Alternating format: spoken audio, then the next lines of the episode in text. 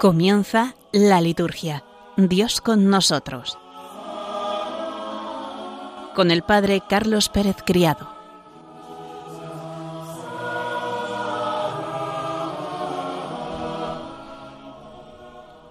Buenas tardes queridos oyentes de Radio María y bienvenidos un lunes más en este caluroso mes de julio a nuestro programa La Liturgia Dios con nosotros. A pesar del calor, nosotros seguimos aquí en las ondas de la Virgen María. Cojan un refresco, una limonada fresquita para que acompañen nuestro programa.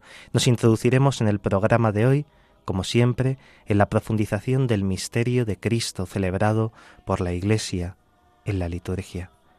Después de la oración acostumbrada y el comentario al Evangelio, nos introduciremos en las celebraciones de la semana litúrgica pasada Después haremos un breve comentario a la carta del Papa Francisco Desiderio Desideravi sobre la formación litúrgica del pueblo de Dios. Analizaremos uno de los ritos iniciales de la celebración de la Eucaristía, el acto penitencial. Profundizaremos en la vida de uno de los autores del movimiento litúrgico y terminaremos nuestro programa haciendo un repaso de las celebraciones litúrgicas de esta semana nos ponemos en presencia de Dios para comenzar orando.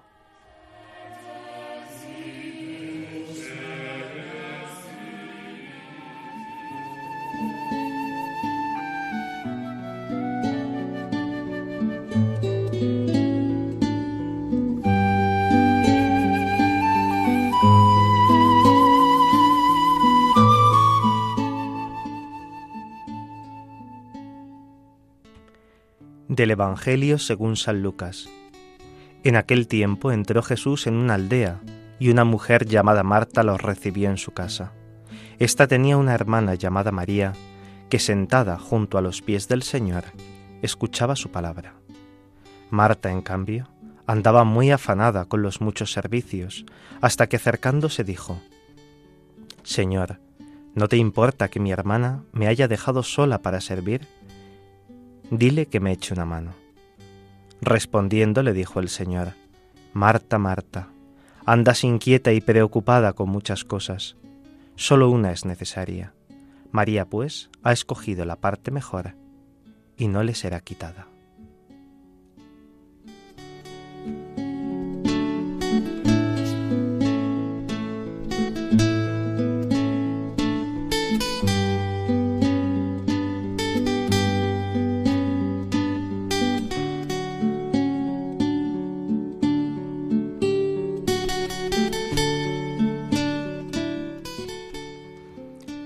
Del Papa Benedicto XVI. Queridos hermanos y hermanas, estamos ya en pleno verano, al menos en el hemisferio boreal. Es tiempo en el que se cierran las escuelas y se concentran la mayor parte de las vacaciones. También las actividades pastorales de las parroquias se reducen y yo mismo he suspendido las audiencias por un periodo. Es por lo tanto un momento favorable para dar el primer lugar a lo que efectivamente es más importante en la vida, o sea, la escucha de la palabra del Señor. Así lo recuerda también el Evangelio de este domingo, con el célebre episodio de la visita de Jesús a casa de Marta y María, narrado por San Lucas. Marta y María son dos hermanas. Tienen también un hermano Lázaro, quien en este caso no aparece. Jesús pasa por su pueblo y dice el texto, Marta le recibió. Este detalle da a entender que, de las dos, Marta es la mayor quien gobierna la casa. De hecho, después de que Jesús entró, María se sentó a sus pies a escucharle, mientras Marta está completamente ocupada en muchos servicios, debidos ciertamente al huésped excepcional. Nos parece ver la escena. Una hermana se mueve atareada, y la otra, como arrebatada por la presencia del Maestro y sus palabras. Poco después, Marta, evidentemente molesta, ya no aguanta y protesta, sintiéndose incluso con el derecho de criticar a Jesús. Señor, ¿no te importa que mi hermana me deje sola en el trabajo? Dile pues que me ayude. Marta quería incluso dar lecciones al maestro. En cambio Jesús con gran calma responde, Marta, Marta. Y este nombre, repetido, expresa el afecto, No te preocupes, ni te agites por muchas cosas. Hay necesidad de pocas, o mejor, de una sola. María ha elegido la parte buena, que no le será quitada. La palabra de Cristo es clarísima. Ningún desprecio por la vida activa, ni mucho menos por la generosa hospitalidad, sino una llamada clara al hecho de que lo único verdaderamente necesario es otra cosa, escuchar la palabra del Señor. Y el Señor en aquel momento está allí, presente, en la persona de Jesús. Todo lo demás pasará y se nos quitará. Pero la palabra de Dios es eterna y da sentido a nuestra actividad cotidiana. Queridos amigos, como decía esta página del Evangelio, es especialmente adecuada al tiempo de vacaciones, pues recuerda el hecho de que la persona humana debe trabajar así, empeñarse en las ocupaciones domésticas y profesionales, pero ante todo tiene necesidad de Dios, que es luz interior de amor y de verdad. Sin amor, hasta las actividades más importantes pierden valor y no dan alegría. Sin un significado profundo, toda nuestra acción se reduce a activismo estéril y desordenado. ¿Y quién nos da el amor y la verdad sino Jesucristo? Por eso, aprendamos, hermanos, a ayudarnos los unos a los otros, a colaborar, pero antes aún, a elegir juntos la parte mejor, que es y será siempre nuestro mayor bien.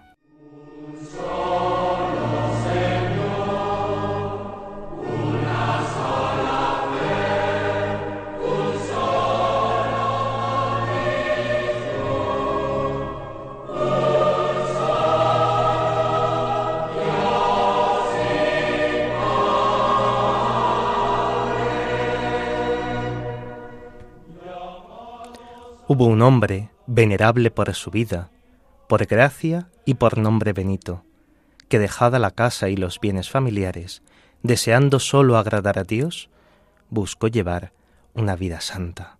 Así comienza la antífona de entrada de la fiesta del día de San Benito, abad y patrono de Europa. San Benito es patrono principal de Europa, que nació en Norcia, en la región de Umbría, pero fue educado en Roma. Después, rechazando todo lo que tenía, vivió la vida eremítica en la región de Subiaco, donde pronto se vio rodeado de muchos discípulos. Pasado un tiempo se trasladó a Montecassino, donde fundó el célebre monasterio y escribió una regla que se propagó de tal modo por todas las partes que por ella ha merecido ser llamado patriarca de los monjes de Occidente. Murió, según la tradición, el día 21 de marzo, del año 547. Fue el Papa Pablo VI el que dio a San Benito el noble título de patrono de Europa.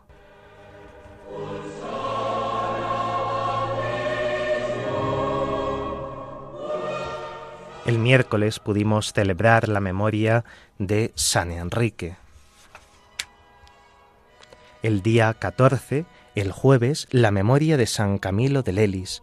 El viernes, ya el día 15, tuvimos la memoria obligatoria de San Buenaventura, obispo y doctor de la Iglesia, que nació en el año 1281 en Viterbo, Italia.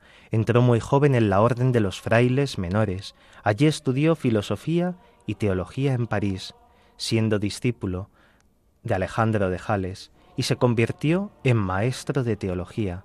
En el año 1257 fue elegido ministro general de la Orden de los Frailes Menores. Gobernó durante 17 años en tiempos convulsos y difíciles. Con razón se le llama el segundo fundador. Su obra teológica es extraordinariamente profunda y al mismo tiempo fecunda. Es célebre su obra Itinerario de la mente hacia Dios. Su espiritualidad está marcada por el sello de San Francisco, es profundamente cristocéntrica y al mismo tiempo mariana. Una espiritualidad que deja vislumbrar la experiencia de su corazón, transformado por el amor de Cristo, activo y simultáneamente a la vez profundamente contemplativo. Al final de su vida se convirtió en obispo de Albano, donde ejerció con un gran amor pastoral su ministerio. También fue creado cardenal a pesar de su oposición. murió repentinamente mientras asistía y participaba en el segundo concilio de Letrán un 15 de julio del año 1274. Es doctor de la Iglesia, conocido como doctor seráfico. La tradición del misal romano pone su oración transfige Dulcísime Domine Jesus traspasa Dulcísimo Señor entre las oraciones de acción de gracias para después de la misa, esas oraciones que se encuentran en el apéndice del misal romano. El sábado celebrábamos la memoria de la bienaventurada Virgen María del Monte Carmelo. Esta advocación de la Virgen María se remonta a la montaña del Monte Carmelo, en la que Elías consiguió que el pueblo de Israel volviera a dar culto al Dios vivo, y donde siglos más tarde algunos cruzados, buscando la soledad, se retiraron para hacer vida eremítica, dando origen, en el transcurso del tiempo, a una orden religiosa de vida contemplativa y apostólica, que tiene como patrona y protectora a la Señora del lugar.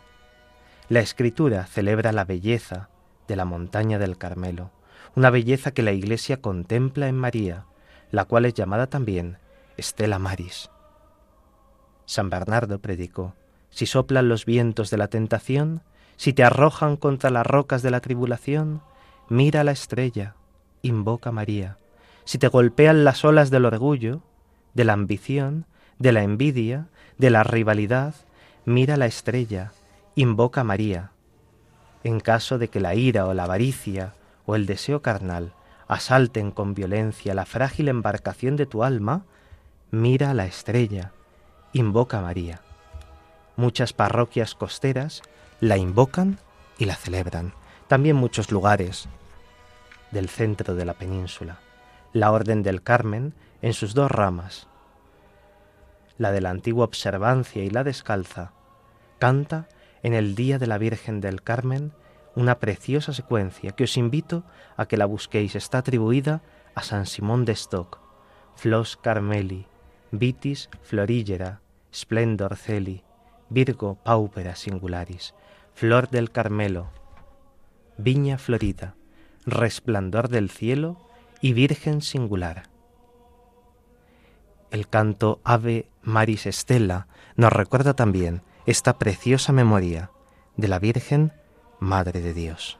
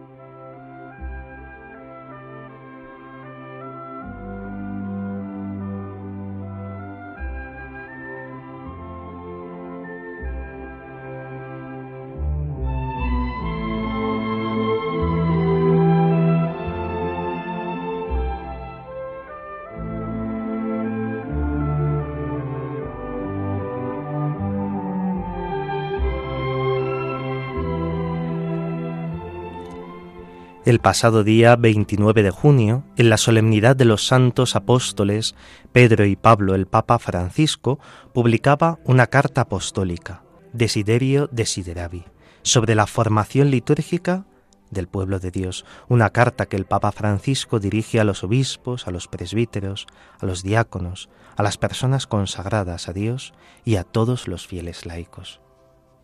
Comenzaba el título y el inicio de esta carta apostólica con estas palabras de Jesús en el Evangelio de Lucas, Desiderio desideravi hoc pasca, manducare vobiscum ante quam patiar.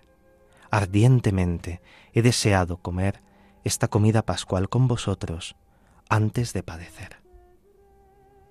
El Papa pone así el deseo de Jesús de celebrar la Pascua, de quedarse perennemente con sus discípulos a través de la celebración eucarística.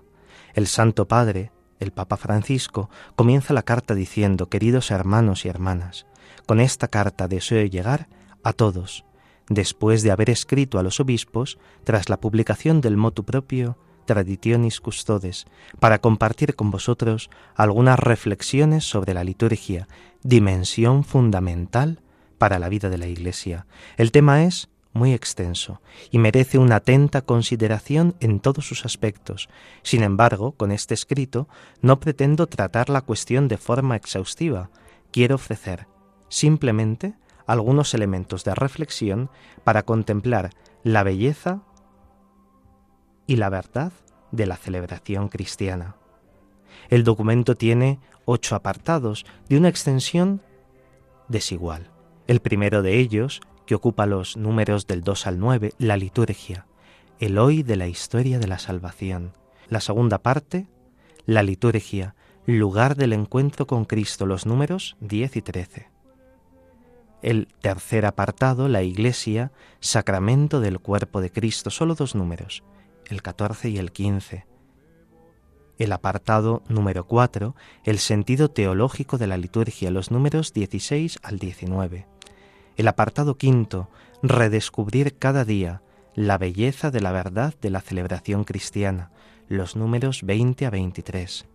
El bloque 6, asombro ante el misterio pascual, parte esencial de la acción litúrgica, los números 24 y 26. Y ya al final del documento hay dos bloques más amplios, el séptimo, la necesidad de una seria y vital formación litúrgica, los números 27 a 47 y el bloque último y octavo, Ars Celebrandi, el arte de celebrar, los números 48 a 60. Es una carta apostólica más bien breve, pero muy interesante. Yo os propongo que durante este verano la leáis tranquilamente, la podéis encontrar en internet, descargarla o leerla a través de la tablet o del teléfono móvil, la subrayéis y a lo largo del próximo curso si Dios quiere, podemos ir profundizando en ella, podemos ir desgranando cada uno de los números, profundizando en cada una de las cosas que el Santo Padre nos dice y quiere que nosotros también desarrollemos en nuestras distintas parroquias, comunidades religiosas, en la vida cristiana de cada uno de nosotros. El Papa tiene un empeño porque redescubramos y profundicemos en la celebración de la liturgia. Para eso tenemos también este espacio en la radio de la Virgen para profundizar en la liturgia. Bueno, pues después de esta breve introducción, os invito a que la leáis, a que profundicéis en ella en verano, y a la vuelta del mismo nos metemos de lleno.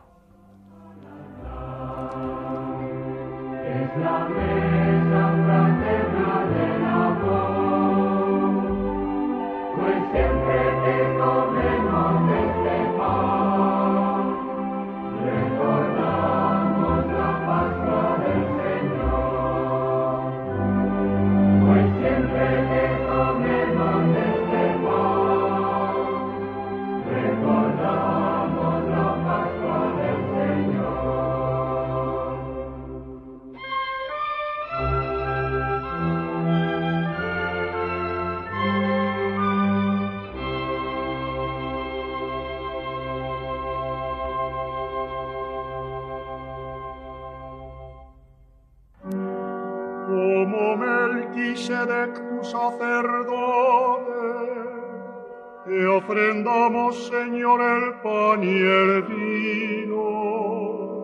Santifícalos, oh Padre, con tu gracia, para que se conviertan en tu Hijo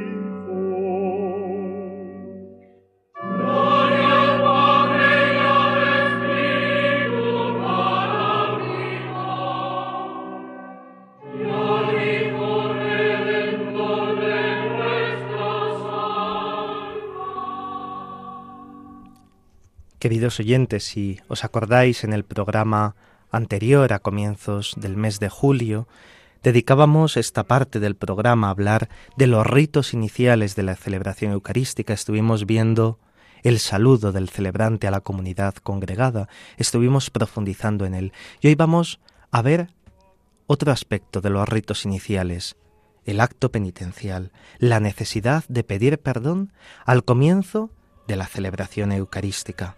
Si cogemos la ordenación general del misal romano, ese documento que encontramos en las páginas iniciales del misal y que nos inspira y nos enseña cómo hemos de celebrar, y el significado también de los ritos, de lo que hacemos y por qué hacemos, leemos así en el número 51. Después, el sacerdote invita al acto penitencial, que tras una breve pausa de silencio, realiza toda la comunidad, con la fórmula de la confesión general, y se termina con la absolución del sacerdote, que no tiene la eficacia propia del sacramento de la penitencia. Los domingos, sobre todo en el tiempo pascual, en lugar del acto penitencial acostumbrado, puede hacerse alguna vez la bendición y la aspersión del agua en memoria del bautismo. Podemos decir que el acto penitencial dentro de la celebración de la misa es una de las grandes novedades introducidas en el misal de Pablo VI del año 1969, en el ordo mise anterior, en el de Pío V, que quizá alguno hayáis conocido dada por vuestra edad, no existía como tal este acto penitencial. Recordaréis que se rezaba el confiteor, el yo confieso al comienzo de la celebración, pero era propiamente una oración devocional que primero hacía el sacerdote y después hacía el monaguillo o la comunidad cristiana. No era propiamente una de las partes constitutivas de la misa, como lo podía ser el salmo gradual, el prefacio. Era un rito introductivo que habitualmente, pero no siempre, se colocaba antes de la celebración de la Eucaristía. Incluso en la actual ordenación general del misal romano, cuando se presenta las partes de la misa, se dice que hay dos grandes partes, la liturgia de la palabra y la liturgia eucarística, y luego como dos apéndices siempre necesarios, pero que no tienen la importancia de estos dos grandes bloques, que son los ritos iniciales y los ritos conclusivos. El acto penitencial es pues uno de esos ritos periféricos a la celebración que pertenece a la apertura de la misa. Hay, por lo tanto, dos características que se pueden subrayar del acto penitencial. En primer lugar, que desde un punto de vista histórico es una novedad del misal de Pablo VI, y en segundo lugar, que objetivamente forma parte de un rito más bien periférico a la celebración y cuya finalidad es servir habitualmente de introducción a los ritos o partes que son constitutivas de la misma, a la liturgia de la palabra y a la liturgia eucarística. Vamos a ver unas pinceladas históricas sobre el acto penitencial. Como decíamos antes, el misal de Pío V no tenía como tal un rito penitencial propio en la celebración. Sí que es cierto que antes del concilio la misa se iniciaba con el acto penitencial, el confitior, pero esta práctica distaba de ser mucho de ser un acto penitencial de toda la comunidad reunida, como lo es hoy el rito que inicia a la misa. Es posible que encontremos algunos parecidos entre estos dos ritos. Esto se debe principalmente al auge que tuvieron las misas dialogadas en el siglo XX y sobre todo anterior al concilio, estas misas dialogadas que fueron introducidas por el movimiento litúrgico cuando se iba desarrollando un interés cada vez mayor por conocer y profundizar en el misterio de la liturgia. En estas misas dialogadas los fieles recitaban en común no sólo las partes que les correspondían como pueblo, sino también las que eran propias del ministro. Por este camino entraron a formar parte de las intervenciones del pueblo algunas fórmulas que no habían nacido propiamente para que las recitara la asamblea. Entre estas fórmulas está el confiteor. El confiteor, que era una fórmula más bien devocional del sacerdote y privada. Antes de acercarse al altar, cuando estaba en las gradas, mientras el pueblo cantaba el canto de entrada y se preparaba el sacerdote para profundizar en la dignidad del ministerio que realizaba, rezaba el confitier. Por otra parte, en la misa había o podía haber no uno, sino tres actos penitenciales. Siempre se repetía la misma fórmula, el confitier. La primera de ellas era al comienzo. El celebrante recitaba en voz media con sus ministros al inicio de la celebración, mientras el pueblo ejecutaba el canto de entrada, esta oración del confitier. En muchas celebraciones, por ejemplo, como encontramos en el ceremonial de los obispos de León XIII, para las misas pontificales, también en algunos lugares de Alemania y también en el apéndice al misal romano de la provincia tarraconense, propio para tantas regiones de Cataluña, se encontraba también unas preces penitenciales, en las que el pueblo repetía por sí o también por medio del diácono, este confitior o estas preces penitenciales después de la homilía. Y había una tercera vez en la que se recitaba o cantaba el confitior antes de la comunión de los fieles. De estos tres actos penitenciales, el primero era privado, mientras que los otros dos eran propios de toda la asamblea. El hecho de que en algunas celebraciones no se hiciese homilía ni se diese la comunión, hizo que muchas veces únicamente se rezase el primero de los confitior. Por eso, es cierto que éste quedó más destacado que el resto en la celebración, a pesar de que este primero era el más privado de los tres actos penitenciales de la misa. Cuando se iniciaron los proyectos de la reforma litúrgica, hubo voces que pidieron, con insistencia, que se suprimiese el confiteor de antes de la comunión, porque se decía, los fieles ya lo han rezado al inicio de la misa. ¿Qué sentido tiene que se repita otra vez el confiteor?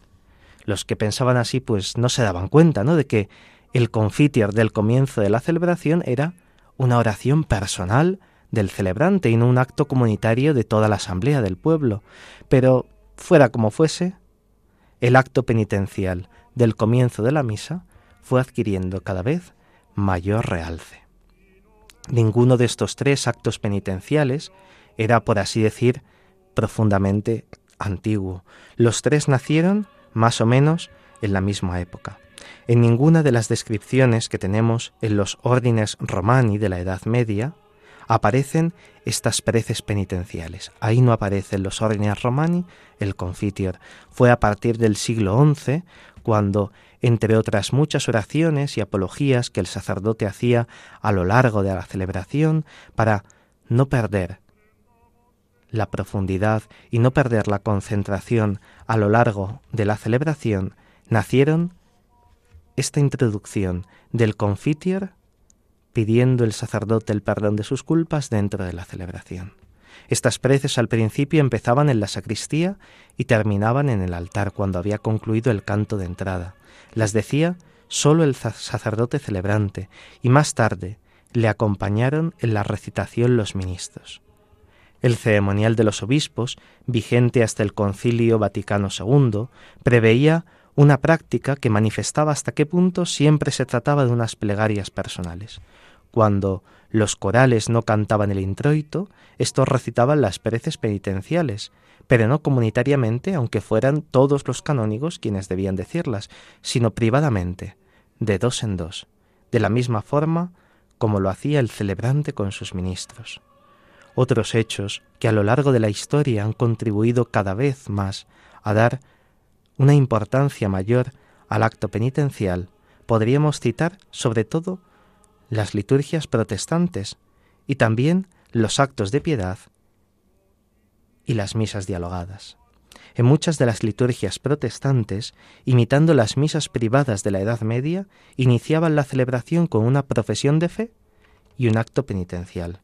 Los actos de piedad, por su parte, se iniciaban también todos, como lo hacemos ahora, con la señal de la cruz y con el acto de la contrición. Pensemos, por ejemplo, cuando rezamos el rezo del rosario, ya sea privadamente o comunitariamente. Hacemos siempre la señal de la cruz y un acto penitencial. También en el ámbito de la liturgia católica, a principios del siglo XX, el movimiento litúrgico, como decíamos antes, con sus misas dialogadas, influye, no poco, en el relieve que luego tomará el acto penitencial. En efecto, es el movimiento litúrgico que nace en un contexto en el que las misas rezadas eran la práctica más habitual, sobre todo de las personas piadosas, se esfuerzan en dar al pueblo la máxima participación en la misa. Por otra parte, como sólo en las misas rezadas se podía comulgar y la comunión dentro de la misa se veía como una exigencia de la participación, en las misas solemnes o cantadas era más bien difícil comulgar porque se celebraban horas tardías y en aquel tiempo el ayuno eucarístico, como bien recuerdan los mayores, era absoluto, gran parte del interés se centró en las misas rezadas. Dar al pueblo la máxima participación en la misa rezada significaba, en aquel momento, hacer que los fieles respondieran todo lo que hasta entonces decía el acólito, y entre las respuestas del acólito, las dos que más sobresalían eran precisamente dos oraciones de naturaleza privada, que decía el celebrante con sus ministros, las preces al pie del altar y el orate fratres, preces que en la misa cantada quedaban recubiertas por dos cantos del pueblo, el canto de entrada y el canto del ofertorio, pero que en la misa rezada quedaban al descubierto. Esta fue otra de las causas que más influyeron en que el acto penitencial del ministro pasara a ser en esas misas una oración de todos los presentes.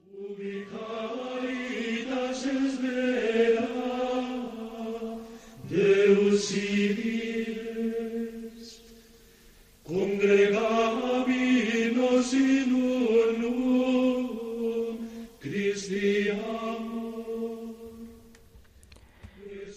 joven sacerdote milanés Juan Bautista Montini, el futuro Pablo VI y el actual Papa Santo Pablo VI, fue el que recibió un gran influjo del movimiento litúrgico. Y como hemos dicho antes, el movimiento litúrgico resaltaba especialmente esas preces al pie del altar y la respuesta al Horaz hermanos, como dos momentos muy participativos de la celebración eucarística.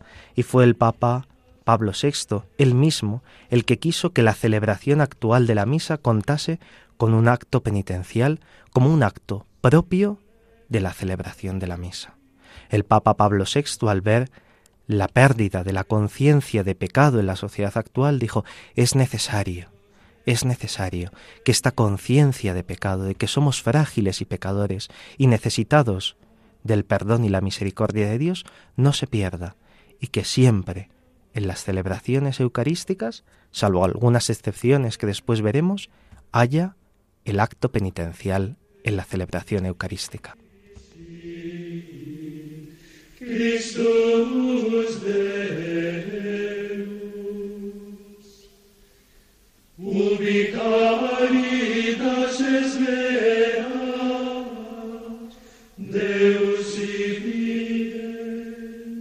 Con este canto, Ubicaritas es vera, donde hay caridad, vamos a hacer un momento de oración.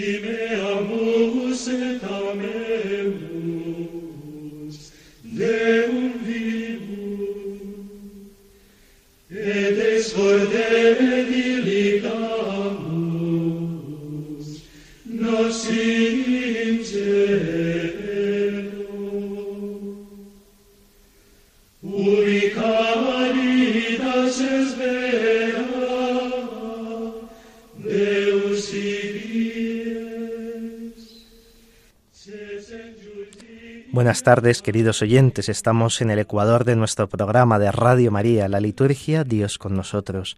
Les acompaña en el micrófono el Padre Carlos Pérez Criado y en el control Javi Esquina. Hemos escuchado el canto Ubicaritas.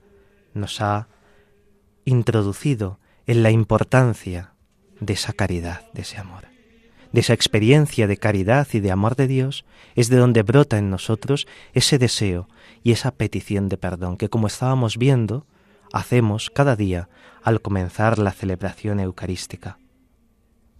Esta petición de perdón al comienzo de la celebración eucarística, como vemos que ha quedado en el misal de Pablo VI, tiene un sentido altamente educador. No sólo necesitamos convertirnos y purificarnos cuando hemos escuchado la palabra de Dios o para prepararnos inmediatamente a la comunión, como veíamos esas tres modalidades de petición de perdón en la edición anterior del misal romano, ¿no? Al comienzo, después de la homilía, después de haber escuchado la palabra de Dios y antes de la comunión, sino que es bueno que ya desde el principio de la celebración nos pongamos en esa actitud, porque vamos a comulgar con Cristo no sólo con su cuerpo, sino que en la celebración vamos a comulgar con Cristo de dos grandes maneras. Vamos a comulgar con Él en su palabra, vamos a coger la palabra que vivifica nuestro cuerpo y nuestra alma, y después vamos a comulgarle con esa presencia real y sustancial, en el pan y en el vino, en el cuerpo y en la sangre, con el que recibimos a Cristo todo entero. La comunidad cristiana se sabe como una comunidad de pecadores y por eso necesita reconocer también de manera comunitaria su pecado, aunque sea de modo general, sin enumerar las faltas de cada uno al comienzo de la celebración. No lo hace únicamente el sacerdote, no lo hace cada uno en particular, sino que es toda la comunidad. La primera oración común de la misa es para pedir perdón a Dios, su perdón y su ayuda. Es por tanto un acto de profunda humildad, porque nos vemos necesitados de la ayuda de lo alto, y a la vez es también un acto de confianza, porque sabemos que somos la comunidad de los redimidos por la sangre de Cristo Jesús. Esta actitud al comienzo de la misa es propia de los pobres, en ese sentido bíblico de los anawin, de los abiertos, de los no autosuficientes, de los débiles y deseosos de recibir los dones de Dios es un acto de preparación penitencial que da un tono de sinceridad, un tono de realismo a la Eucaristía que vamos a celebrar. Reconocemos el mal que hay en nosotros, pero también esa larga lucha contra el mal y contra el pecado en el mundo, en la Iglesia, en cada uno de nosotros. Podríamos verlo desde otra perspectiva. El acto penitencial es también un acto de fe en Cristo Jesús en Cristo que quita el pecado del mundo, en Cristo que viene a vencer al mal. La comunidad cristiana es siempre santa y necesitada también de purificación, como nos lo recordaba el Concilio Vaticano II en la Constitución Lumen Gentium, en el número 8. Profesa su renuncia al pecado y su fe confiada a la presencia de su cabeza, Cristo, el Todo Santo. Seguimos de alguna manera, ¿no? Lo que dice Pablo en esa primera carta a los Corintios en el capítulo 18, que invitaba a sus cristianos a no celebrar la Eucaristía de cualquier manera. En el caso de los de Corintio, con una evidentísima situación de falta de fraternidad, sino que examinase cada uno antes de acercarse al Señor cómo está, para comer y beber el pan del Señor dignamente. También la Didaje, un documento del siglo I, nos recuerda así: Reunidos cada día del Señor, romped el pan y dad gracias a Dios después de haber confesado vuestros pecados. El acto penitencial es, por tanto, una serie de expresiones de la conversión cristiana. No es un acto aislado. no está necesariamente identificado con el sacramento de la penitencia. La conversión es un proceso continuo que se manifiesta en la vida diaria, en las pruebas, en la caridad fraterna, en la reconciliación mutua, en otras celebraciones. El acto penitencial sitúa a la comunidad en la actitud justa de la conversión y la apertura al múltiple don que Cristo le va a comunicar en la Eucaristía.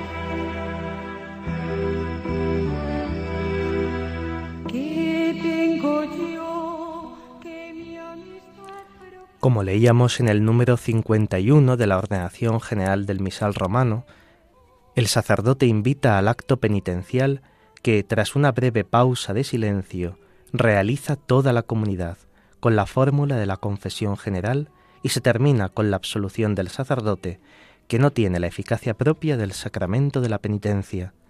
Afirma también el número 51. Los domingos, sobre todo en el tiempo pascual, en lugar del acto penitencial acostumbrado, puede hacerse alguna vez la bendición y aspersión del agua en memoria del bautismo. Vemos que la dinámica del acto penitencial es siempre la misma, la invitación del presidente, un momento de silencio, la fórmula de la confesión general y la oración de absolución por el presidente, que no es del mismo modo y con la misma eficacia que el sacramento de la penitencia. El misal romano propone varias fórmulas para esta invitación del sacerdote a que el pueblo tome conciencia de la necesidad que tiene de arrepentimiento. Se trata de motivar al acto penitencial con una cierta variedad y una riqueza en los pensamientos o manteniéndose dentro de la brevedad. No puede ser un momento que alargue excesivamente la celebración, sino situar al pueblo cristiano en la necesidad de tomar conciencia de dónde estamos y de la misericordia de Dios. Esta invitación tiene que ser breve, es variada, incisiva, y quiere ayudar a todos a situarse delante de Dios y a prepararse para la celebración en un tono de humildad confiada. Una segunda parte de este acto penitencial es el momento de silencio, muy importante este momento de silencio. Unos segundos, no vamos a estar diez minutos. No se trata de hacer un examen de conciencia detallado. Eso lo tendremos que realizar cada uno de nosotros antes de la confesión, antes del sacramento de la penitencia. Pero es muy importante que guardemos unos segundos de silencio. No podemos pasar directamente de la munición inicial al yo confieso, sin hacer una pausa. No se trata de decir por decir oraciones, sino hacer un momento de oración, un momento de silencio que sea realmente eficaz. Después llegará la fórmula de la confesión general, que en la actual ordenación general del misal romano se presenta de tres maneras. La primera de ellas es el confiteor, el yo confieso. La segunda es una fórmula muy breve, un diálogo sálmico entre el sacerdote y la asamblea. Señor, ten misericordia de nosotros, porque hemos pecado contra ti. Muéstranos, Señor, tu misericordia y danos tu salvación. La tercera fórmula de esta confesión general son las invocaciones con la respuesta del Kyrie eleison, Christ eleison, Kyrie eleison.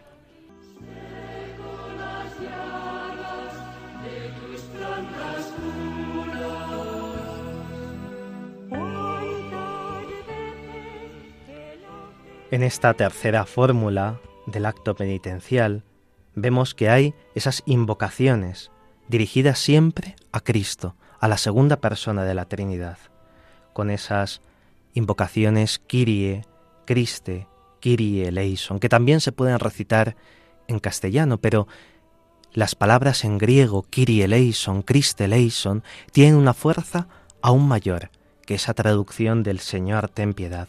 Son unas invocaciones dirigidas a Cristo. Son invocaciones, no son únicamente una letanía de intenciones, sino unas auténticas invocaciones dirigidas al Señor, dirigidas al Salvador. Él es el que quita el pecado del mundo, Él es la fuente de toda reconciliación.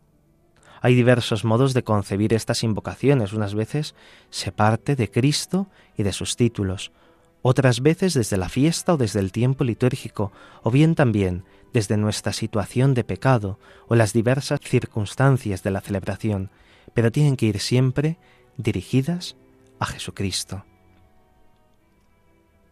Por tanto, no hemos de dirigir especialmente la atención a nuestro pecado, sino a Cristo. Los pecados se reconocen más bien de modo general, sin recargar así el acento sobre el examen, sino sobre la adoración y la alabanza. Cristo es invocado, como podemos escuchar, como enviado por el Padre, como aquel que ha venido al mundo, como aquel que está sentado a la derecha del Padre, y se nos recuerdan también los motivos de su cercanía para con nosotros, para sanar a los contritos de corazón, para llamar a los pecadores, para interceder por nosotros. Dependiendo de las distintas fiestas y los tiempos litúrgicos, se puede variar esta invocación tal y como nos lo propone el misal romano. La última parte de este acto penitencial es la absolución. El sacerdote concluye con la confesión general, Dios Todopoderoso tenga misericordia de nosotros, perdone nuestros pecados y nos lleve a la vida eterna. Amén. Se trata no de una absolución sacramental como la del sacramento de la penitencia, sino una conclusión. Pero recordemos que es necesario que pidamos perdón al Señor. Y aunque esta oración no tenga la misma fuerza que la absolución sacramental, es necesario que recordemos el poder de perdonar los pecados que tiene la Eucaristía. Así lo dice ese documento Eucharisticum Mysterium del año 1967. En el número 35 leemos, propóngase la Eucaristía a los fieles también como remedio que nos libra de las culpas de cada día, nos preserva de los pecados mortales e indíqueseles a los fieles el modo más conveniente de aprovecharse de las partes penitenciales de la liturgia de la misa. Encontramos que después del acto penitencial vienen esas invocaciones Kyrie Christe Kyrie eleison. Dice así el número 52 de la ordenación general del misal romano. Después del acto penitencial se inicia siempre el Señor ten piedad, a no ser que éste haya formado ya parte del mismo acto penitencial, siendo un canto con el que los fieles aclaman al Señor y piden su misericordia. Regularmente lo hacen todos, es decir, toman parte en él el pueblo y la escola o un cantor. Cada una de estas aclamaciones se repite normalmente dos veces, pero también cabe un mayor número, según el genio de cada lengua o las exigencias del arte musical o de las circunstancias. Cuando se canta el Señor ten piedad, como parte del acto penitencial, a cada una de las aclamaciones se antepone un tropo. Fijaos qué interesante. Si hacemos esas dos primeras fórmulas del acto penitencial, el confitior o el Señor ten misericordia de nosotros porque hemos pecado contra ti, después de la fórmula conclusiva del sacerdote, siempre hemos de repetir ese Kyrie eleison, Christe eleison, Kyrie eleison. Pero, si la fórmula que se ha empleado es la de los Kyries con tropos, la tercera, ya no se vuelven a repetir los Kyries. Pero si no se ha empleado esa tercera fórmula, siempre, después de la fórmula Dios Todopoderoso tenga misericordia de nosotros, perdone nuestros pecados y nos lleve a la vida eterna, repetiremos esos Kyrie, Christe, Kyrie. Que como dice la ordenación general del misal romano, es un canto con el que los fieles aclaman al Señor y piden su misericordia. Fijaos, esta aclamación Kyrie eleison es ante todo una aclamación, una súplica confiada al Señor, aquel que ha vencido al poder del pecado y de la muerte.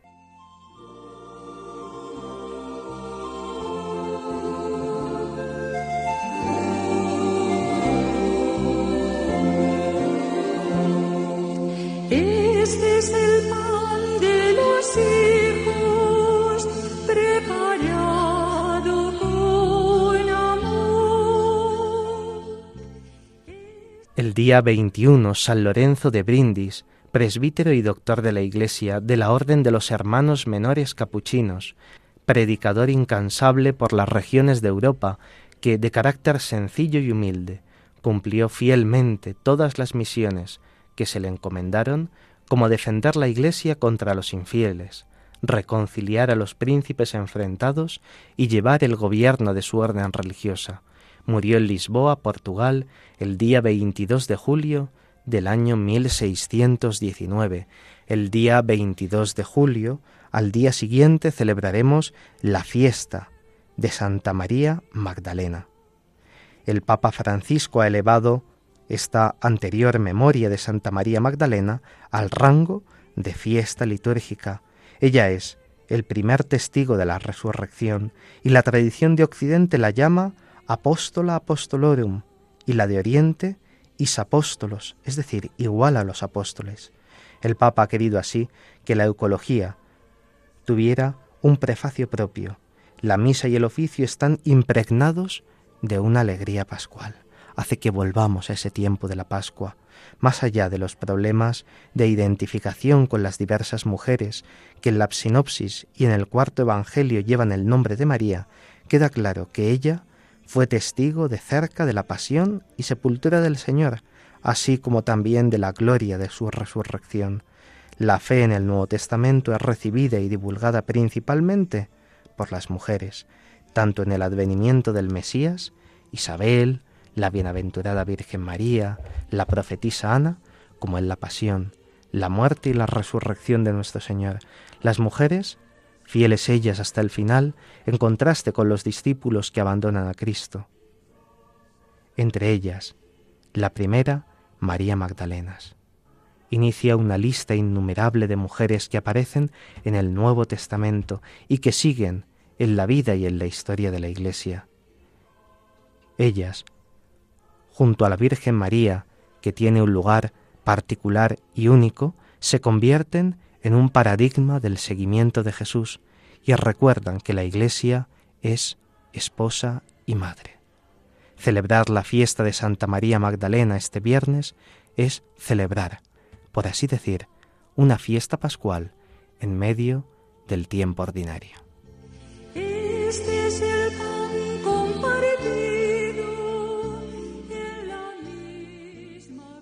El sábado celebraremos la fiesta de otra mujer, Santa Brígida, religiosa. Cuando se inauguraban las sesiones del Sínodo de Obispos del año 1999, cuando la Iglesia se preparaba para comenzar el tercer milenio, el Papa San Juan Pablo II declaró a esta mujer, Santa Brígida de Suecia, patrona de Europa, junto con Catalina de Siena y Teresa Benedicta de la Cruz. Qui- Quiso así el Papa colocar tres figuras femeninas junto a los tres patronos, Benito, Cirilo y Metodio, a fin de subrayar el papel que las mujeres han tenido y siguen teniendo en la historia de la Iglesia, pero también en la vida civil del continente europeo. Santa Brígida de Suecia fue una mística, teóloga y escritora medieval, monja y peregrina al mismo tiempo, que murió en Roma en el año 1373. Fundó la Orden del Santísimo Salvador.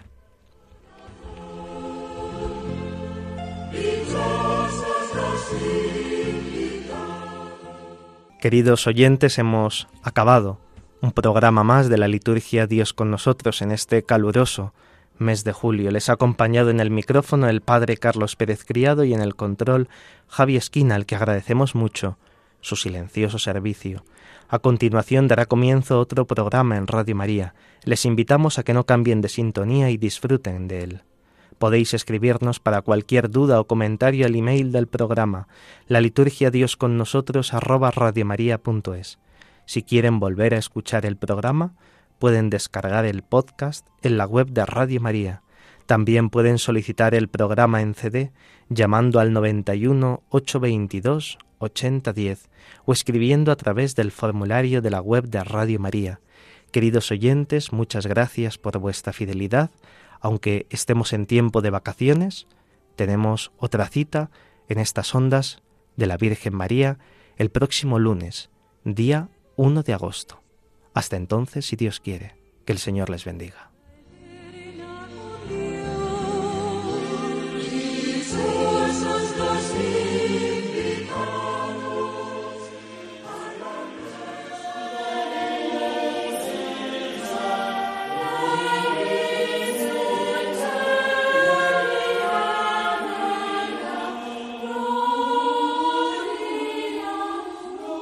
Así concluye la liturgia. Dios con nosotros, con el Padre Carlos Pérez Criado.